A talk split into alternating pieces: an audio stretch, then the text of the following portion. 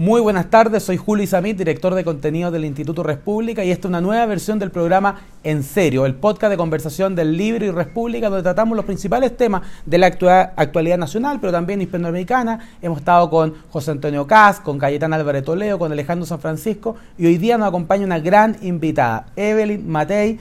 Evelyn, nos conocimos hace ya mucho tiempo. Mucho tiempo, Julio, una alegría estar contigo nuevamente. Y qué bueno el el título, en serio. ¿En serio? La verdad que es súper importante hablar en serio de los problemas que, eh, eh, que tiene Chile. Y en tiempo, Evelyn, de que de repente caemos tanto en la cuña, en la frase fácil, poder tener un espacio breve, pero de conversación más profunda. De conversación más profunda, porque tantas veces, ¿no es cierto?, se, eh, se simplifican y pareciera que la solución es facilísima. yo siempre digo, si la solución fuese tan fácil, ya se habría ah, adoptado, ¿no?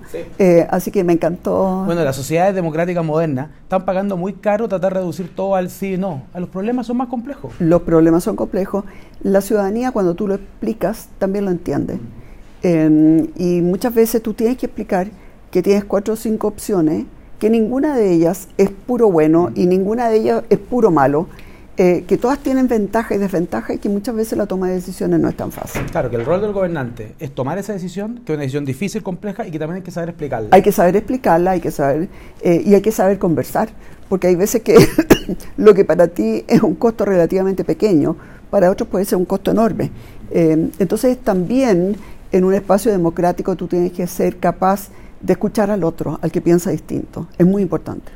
Chuta en estos primeros primer minutos ya vimos todos los grandes problemas del país, que es la pérdida de la amistad cívica, que a veces uno ve que está al frente un enemigo y un, adversario. Así es. Eh, o también la pérdida de poder discutir un poquito más reposado, más calmado, hemos vivido años más bien turbulento.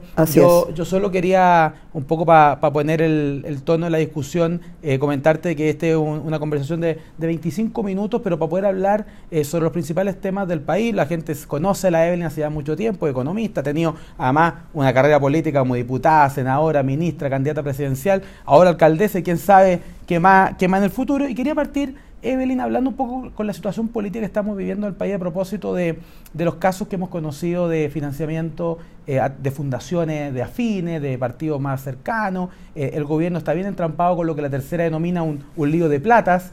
Eh, tú prologaste un libro de Tomás Duval hace algunos años en que él hablaba de la ideología de la corrupción, que la concertación decía, mira, la derecha se financia supuestamente por los empresarios, la izquierda se financia con el Estado. Hoy, por desgracia, da la impresión de que estamos viendo nuevamente esta ideología de la corrupción práctica. ¿Cómo lo ves tú?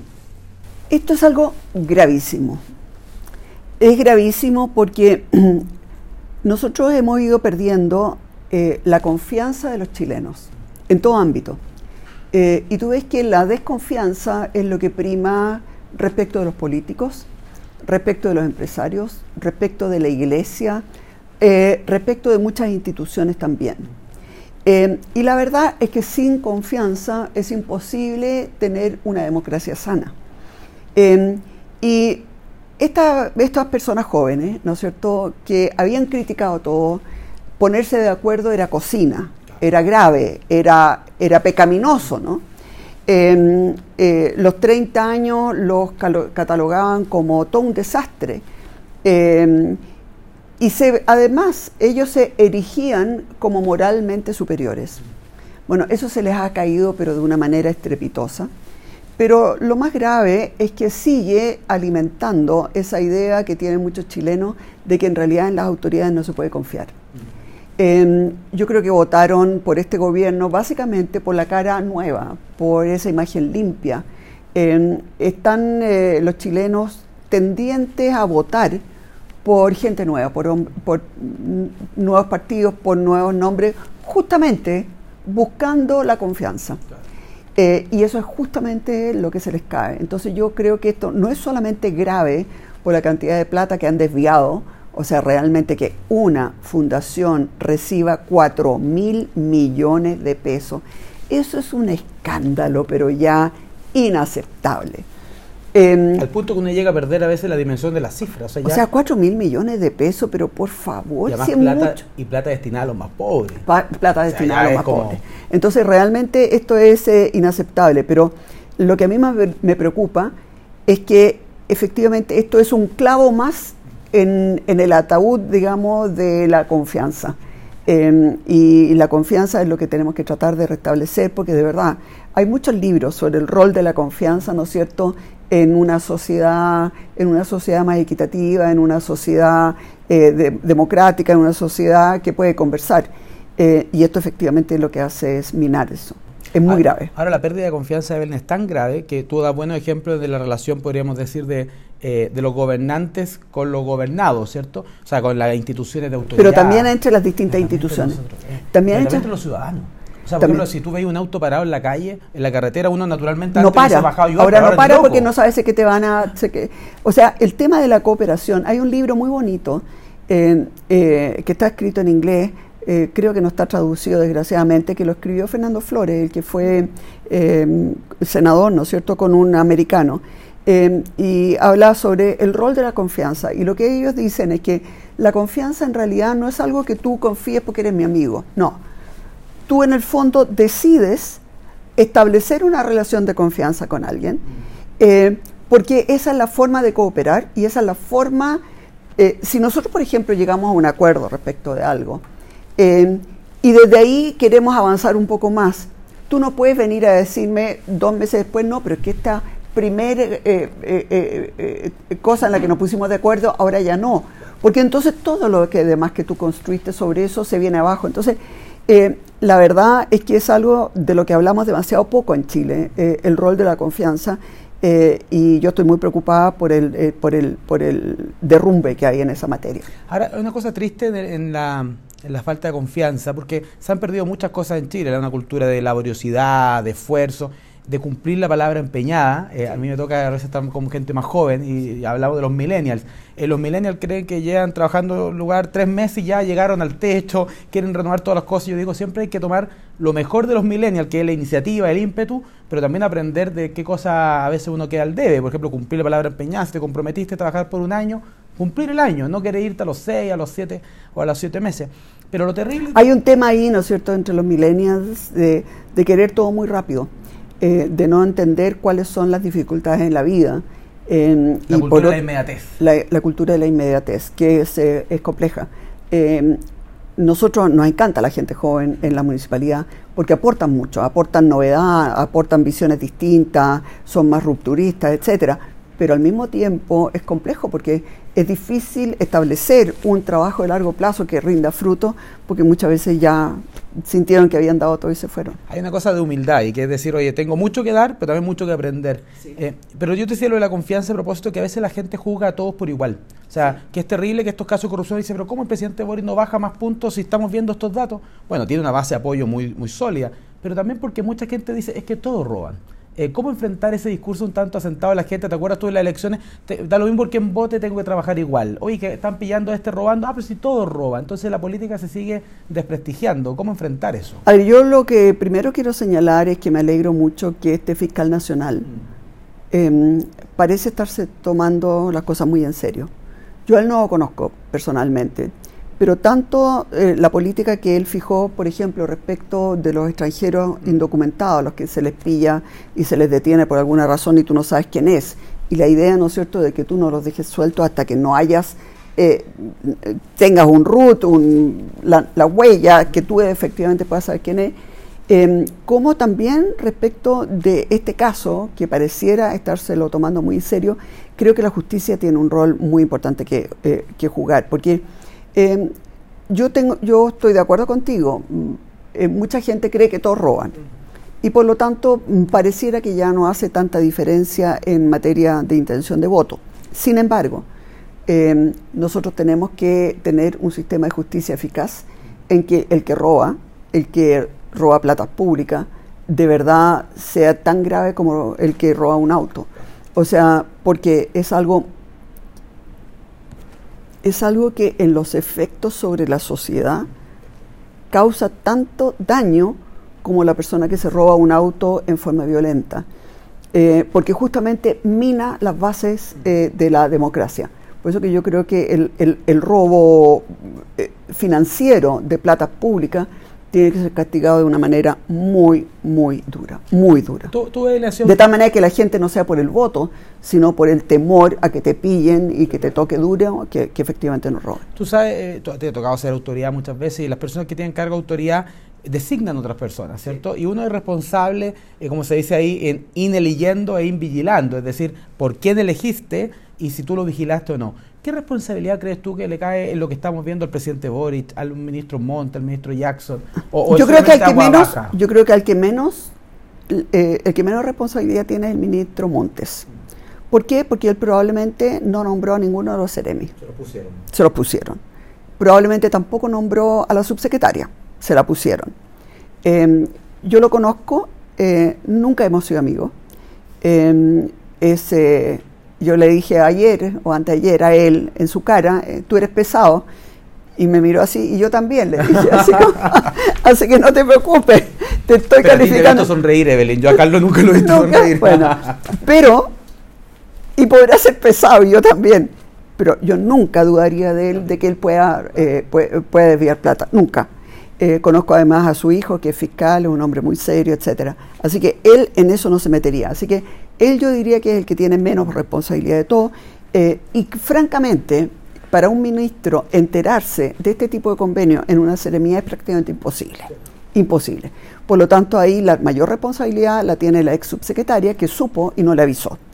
Em, y bueno, y obviamente que el presidente tiene eh, una responsabilidad importante, porque muchas de las personas que aparecen em, eh, involucradas en todas estas fundaciones son cercanas a él son cercanas a Revolución Democrática, son eh, cercanas a su mano derecha, que es el ministro Jackson. Eh, así que, eh, y ellos lo nombraron a toda esta gente joven, no probada, que muchas veces no tienen las competencias, no tienen las competencias del, del, conocer la materia sobre la cual tienen que funcionar. Son personas que sin experiencia ninguna y les han dado demasiadas atribuciones sin experiencia eh, sin nunca haberlos probado también. Eh, y esas personas además se han sentido sumamente protegidas justamente porque son amigos eh, de todos los líderes. Y probablemente por eso tiene, vemos, ¿no es cierto?, este tipo de, de, de desvíos de dinero tan, tan brutales cosa que por lo demás lo vimos también en Providencia. Mm. Bueno, eso te iba a decir, tú esto lo viste, te tocó enfrentarlo, o sea, vivirlo, pero también enfrentarlo cuando llegaste a la municipalidad del 2016. Hay un, ¿Tú viste aquí un esquema y una actitud? Porque quizás ante, lo, ante los primeros ojos que se cayó la superioridad moral de esta nueva izquierda fue, fueron los tuyos, en el fondo.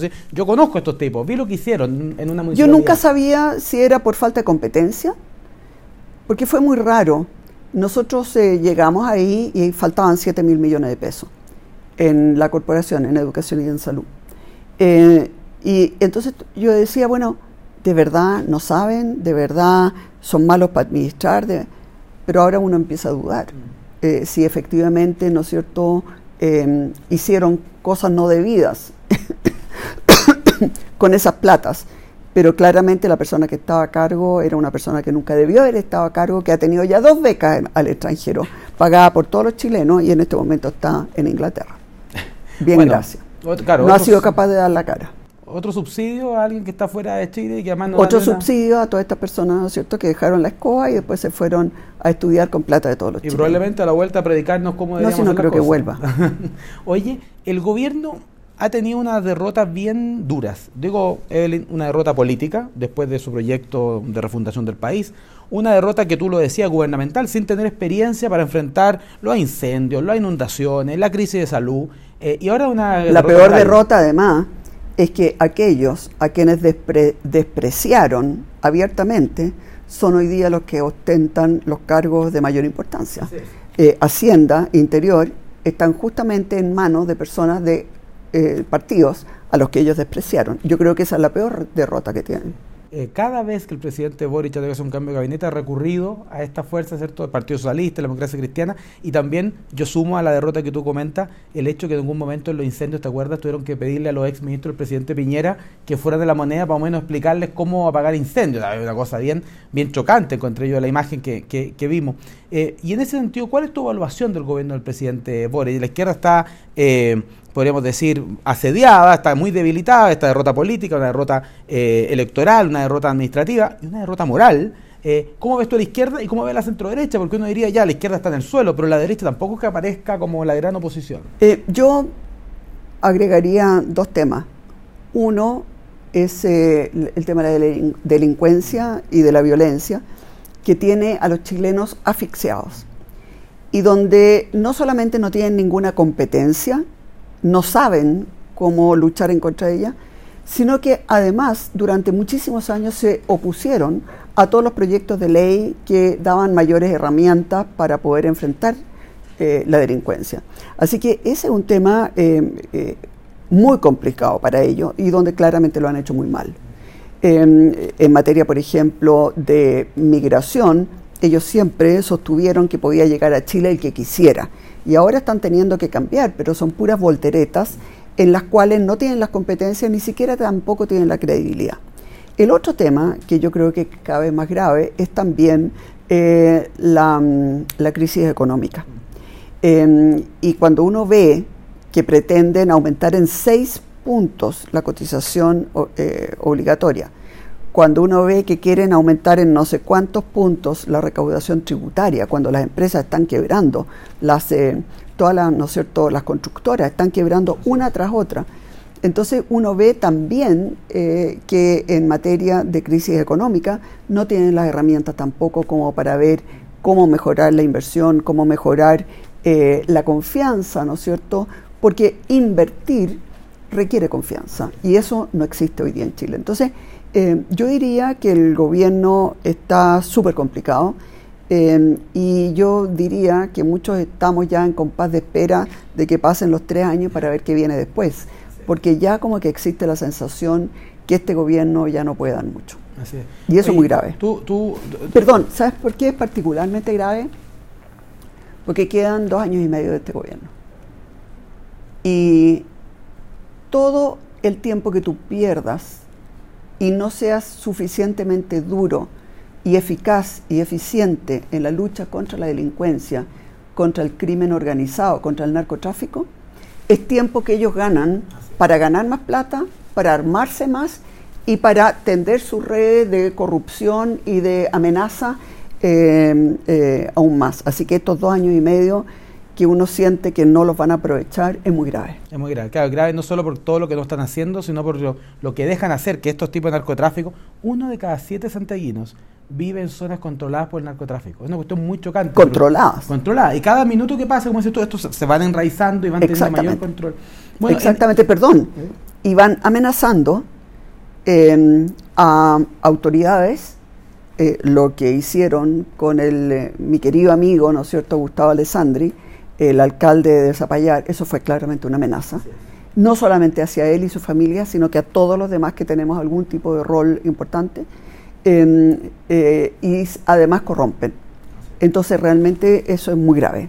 Oye, frente a ese, frente a ese gobierno tan debilitado que lo ha hecho tan mal, que no tiene perspectiva, eh, ¿cómo ves tú a la oposición? O sea, eh, ¿cuál es el rol que le, que le cabe a Chile Vamos? Hemos visto ciertas descoordinaciones en el último tiempo, hemos visto noticias que tú también has tratado de hacer, como ponerte la dieta, tratar de hacer un poquito el esfuerzo de dar cierto Chile Vamos tiene que, orden. Chile Vamos tiene que enfocarse en el tema de seguridad ciudadana. Eh, y yo, por ejemplo, ahora viajo a principios de agosto a, a Colombia. Quiero ir a Medellín a ver cómo lo hicieron para poder reganar, eh, eh, recuperar, digamos, eh, espacios que estaban controlados por el narcotráfico en poblaciones. Y ahí voy a estar con arquitectos, con exalcaldes, con policías, para ver todo lo que hicieron para recuperar lugares que estaban controlados por el narcotráfico y donde han podido bajar la tasa de homicidios, pero de una manera dramática. Y también quiero ir, eh, y también voy a, Colombia para ver cómo fue la lucha contra la guerrilla, porque lo que tenemos en el sur claramente es guerrilla. Eh, así que eh, Chile Vamos tiene que enfocarse en eso.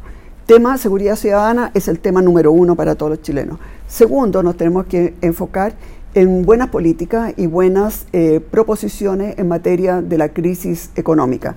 Hemos conocido en estos últimos días una encuesta que es bien decidora, donde los chilenos, por ejemplo, que hace mucho, poco tiempo atrás señalaban, por ejemplo, que el tema medioambiental era mucho más importante que el crecimiento económico, hoy día han revertido y lo que están pidiendo es mayor crecimiento económico. Así que si, si Chile vamos logra realmente enfocarse con mucha firmeza, con mucha seriedad, con buenas, en serio, eh, eh, con buenas propuestas en esas dos materias, obviamente que sería muy bueno también preocuparse del tema de la vivienda, en que el acceso a la vivienda se hace cada vez más difícil para los chilenos y también obviamente que sería muy bueno preocuparse del tema de la salud, donde yo creo que se puede hacer mucho más y de la educación.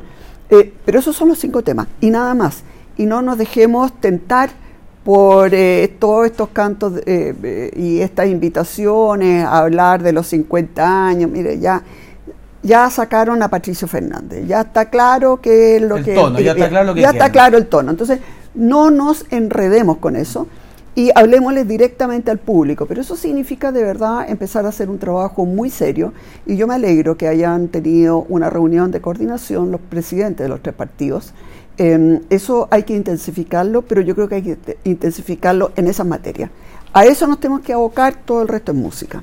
Oye, muy bien, en ese sentido, tú miras desde los 90, Evelyn, nosotros tuvimos dos grandes coaliciones, la centro derecha y la centro izquierda, y había una izquierda extraparlamentaria. Hoy día el panorama que nos toca enfrentar es distinto, o sea, podríamos decir que hay cuatro grandes grupos. Y además 20 partidos, y 20 partidos, Y que hace un, un, congreso ingobernable. Bueno, pero, pero el punto de vista político tú tienes el socialismo democrático, que el solo hecho que se hayan puesto ese nombre muy decidor, eh, el Frente Amplio y el Frente de Chile Vamos. Claro, porque si hay un socialismo democrático, quiere decir que hay otro socialismo no democrático. Claro, o sea, lo que el mensaje le están mandando a sus socios es, eh, bien fuerte. Y al frente de eso, Evelyn, tú tienes a Chile Vamos y el Partido Republicano. Pero yo también quisiera señalar, Julio, que hay un grupo que por ahora es chico, eh, donde hay un centro, donde están amarillos y están demócratas.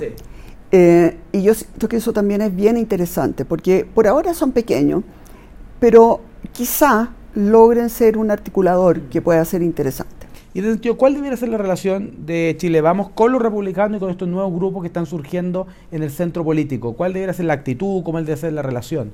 A ver, yo creo que eh, Chile está con un grado tal de debilidad. Ya nos pasó, eh, Panamá ya tiene un PIB per cápita más alto que el nuestro. Eh, aparentemente eh, Uruguay nos va a pasar eh, ligerito también.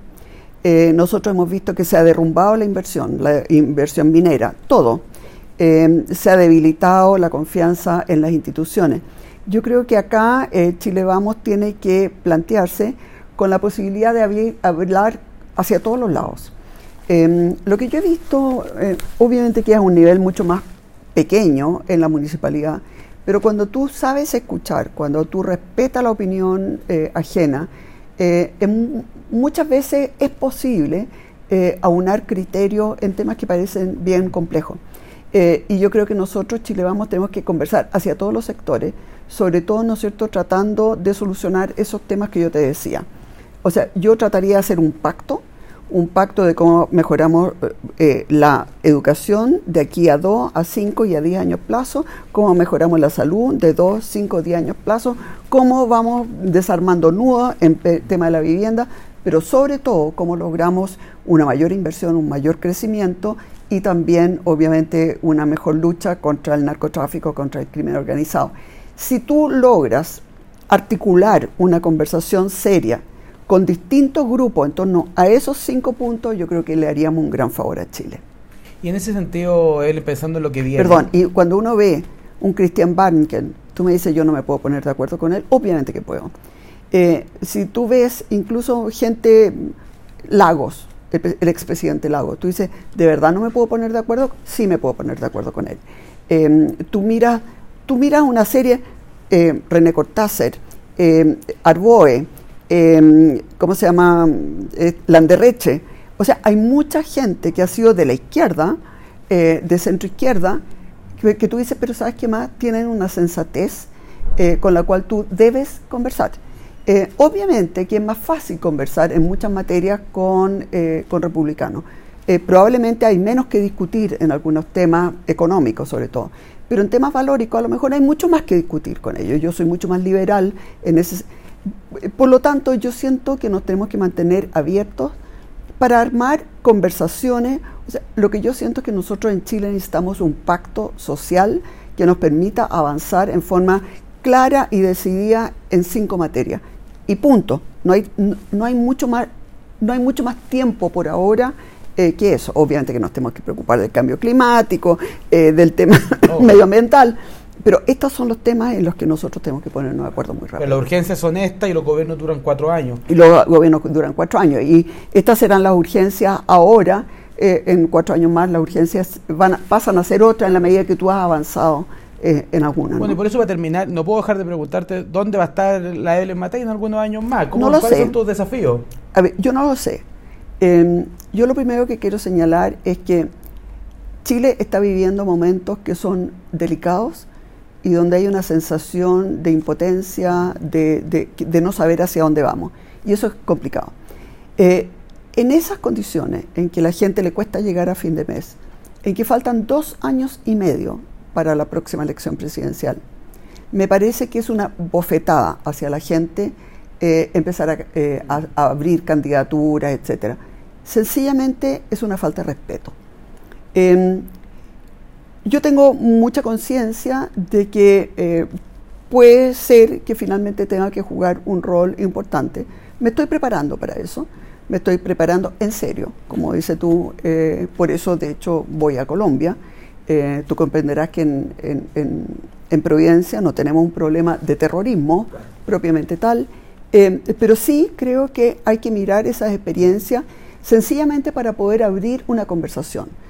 A quien le toque, lo veremos, pero esa conversación seria la tenemos que tener. Em, y lo mismo yo creo en materia de, de, la crisis económica. Me encantaría hablar, por ejemplo, con Cortázar, con, ah, eh, con em, eh, con tanta gente y también obviamente con eh, la gente que pueda tener eh, republicanos y la UDI y, Evópoli, etcétera. Pero yo creo que esas conversaciones hay que empezar a tenerlas desde ya, independiente de qué cara le ponemos después a los candidatos. Bueno, muchas gracias, Evelyn. Qué, qué, alegría escuchar tus palabras, especialmente la última también en el sentido de un trabajo en equipo, en serio, pensando en el futuro del país, pero también en las urgencias que afectan la vida de las personas. A veces uno cuando está en, política se entretiene mucho leyendo teorías, papers, artículos, pero al final uno está en esto por la vida de las personas. Para que la, cosa práctica. Que las cosas prácticas, que las cosas mejoren, que la gente tenga más oportunidades. La falta de confianza de los chilenos hacia los políticos es por esa sensación de que no les estamos solucionando sus problemas. Y cuando ellos ven, por ejemplo, alguna acusación constitucional, yo creo que ni siquiera les importa mucho si se ganó o se perdió. Lo que ellos sienten es, siguen entretenidos en sus propias cosas y siguen sin preocuparse de nosotros. Ese es el mayor reto que tenemos. Eh, eh, el, juego de los políticos, por definición, son las constituciones, el cambio de gabinete, las acusaciones constitucionales, y mientras tanto la vida de las personas sigue como en paralelo, ¿cierto? y eso es lo que tú aprendes muy fuertemente como alcalde. Mm. Los problemas de las personas no esperan eh, los tienen ahí, los tienen en forma cotidiana, necesitan una respuesta, necesitan ver a sus autoridades realmente ocupadas, no preocupadas, ocupadas en solucionarles sus problemas. Por ejemplo, en materia de educación, en que los resultados son horrorosos, nosotros tenemos una eh, iniciativa eh, de lectura, por ejemplo, de, de entender lo que leen con niños de primero a cuarto básico, que hemos tenido resultados espectaculares. Lo mismo con las cuatro operaciones básicas. Entonces, son ese tipo de, de, iniciativas las que tenemos que ver. Bueno, buenísimo, Evelyn. Yo creo que después de todos los temas que dejaste planteado, vamos a tener que tener un segundo programa de conversación para la segunda temporada, Evelyn. Así que estamos a seguir invitando a conversar en serio el mayor de los éxitos en Medellín, porque creo que va a ser una lección aprendida para enfrentar lo que estamos viendo en nuestro país. Así que muchas gracias, Evelyn, y a todos los que nos acompañaron en este programa a través de la a través de YouTube y de todas las redes sociales del libro. Muchas gracias y nos estamos viendo en dos semanas más en un nuevo programa en serio.